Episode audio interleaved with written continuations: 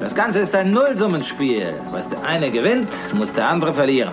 Wenn man erst drauf kommt, sobald es im Wall Street Journal steht, wird es mit Sicherheit zu spät sein. Und jetzt hört mir zu, hört mir genau zu.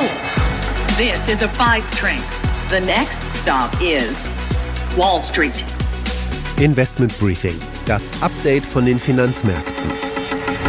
Hallo ihr Lieben, willkommen zu einer neuen Podcast-Folge. Schön, dass ihr hier seid. Ich bin Anne Schwedt, eure Geldexpertin und ich schaue für euch wie jede Woche, was in New York an der Wall Street so los ist.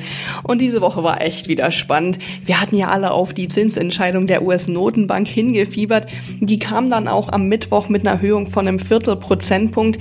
Die Notenbank hat damit nicht nur deutlich gemacht, wo ihre Prioritäten liegen, sondern hat auch die Märkte wieder auf eine wilde Achterbahnfahrt geschickt.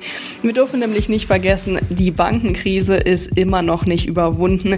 Da gab es ja Anfang der Woche den großen Knaller, dass die Credit Suisse von der UBS übernommen wurde. Ein Wackelkandidat ist weiterhin die First Republic Bank hier in den USA. Und am Freitag gab es dann noch den nächsten Knall. Die Aktien der Deutschen Bank verloren im zweistelligen Prozentbereich und verbreiteten neue Sorgen im kompletten Bankensektor. Alles in allem also wieder eine turbulente Woche an der Wall Street.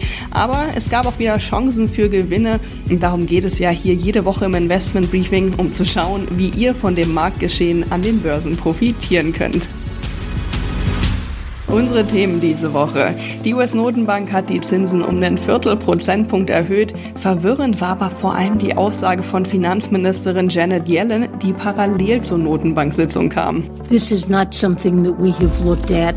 It's not something that we're considering. Die Bankenkrise beschäftigt uns weiterhin, auch in Europa. Ich spreche mit meinem Kollegen Christian Schlesiger darüber, was es mit dem Absturz der Bankenaktien auf sich hat.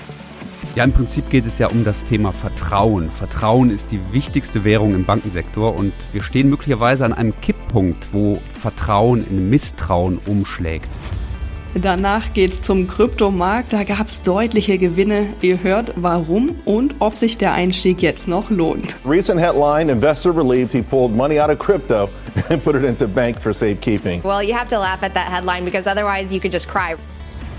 Und auch für die Zocker unter euch gibt's wieder was. Ich zeige euch am Beispiel der First Republic Bank, wie man bei solchen krassen Kursachterbahnfahrten die besten Gewinne macht. Das sind unsere Themen heute. Die komplette Ausgabe hört ihr als Teil unserer Pioneer-Familie. Gerade haben wir ein ganz besonderes Angebot. Wenn ihr noch kein Pioneer seid, dann könnt ihr unser gesamtes Portfolio einen Monat lang für einen Euro testen.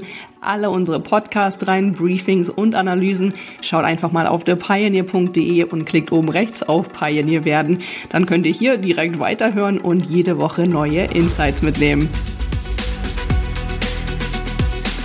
Investment Briefing, das Update von den Finanzmärkten.